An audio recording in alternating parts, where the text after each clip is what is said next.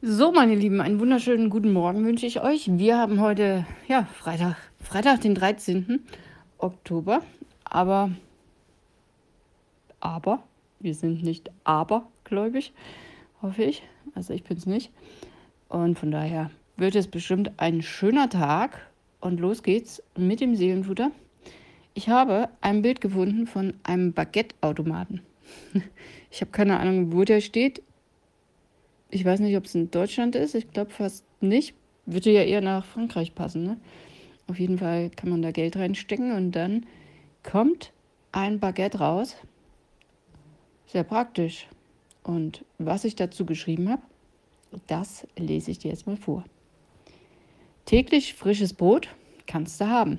An diesem Automaten oder bei keinem geringeren als Gott persönlich. Unser täglich Brot gib uns heute heißt es im Vater Unser, einem bekannten Gebet aus der Bibel.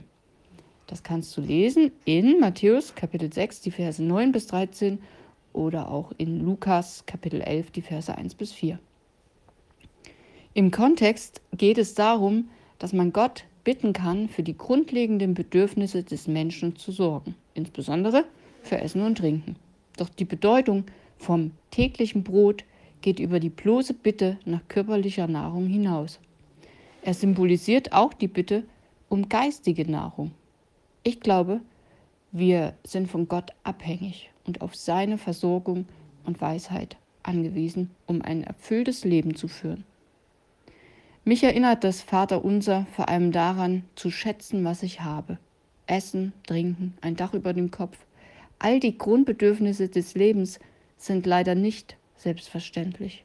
In vielen Teilen der Welt haben Menschen keinen Zugang zu ausreichender Nahrung und Wasser und leben mehr oder weniger unter freiem Himmel. Das Leben ist nicht fair. Und nun ja, das Glück hat zumindest bei mir entschieden, dass ich in einem wohlhabenden und relativ sicheren Land geboren bin und hier ein gutes Leben führen darf. Ich muss nicht hungern, keinen Durst leiden ich habe alles, was ich brauche und noch viel mehr. Was für ein wertvolles Privileg.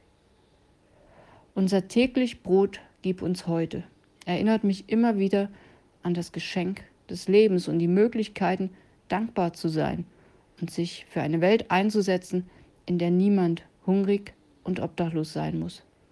Es wäre utopisch zu denken, ich könnte alle retten. Das muss ich auch gar nicht. Aber ich sehe es als meine Verpflichtung an, zumindest einen kleinen Beitrag dazu zu leisten, der zumindest in meinem Umfeld einen Unterschied machen kann. So, jetzt habe ich schon mal kleine Info. Noch in diesem Monat starte ich zum nunmehr neunten Mal in Folge. Ich habe ich habe 2015 angefangen, zum achten Mal in Folge, da habe ich mich verschrieben, zum achten Mal in Folge, die alljährliche Wärmeschenkenaktion für obdachlose Menschen hier in Berlin. Da kannst du dich gerne beteiligen. Aber in Kürze gibt es dazu auf jeden Fall mehr Infos. Und ja, ich wünsche dir jetzt erstmal ein schönes und erholsames Wochenende. Und ja, ich werde es hoffentlich haben.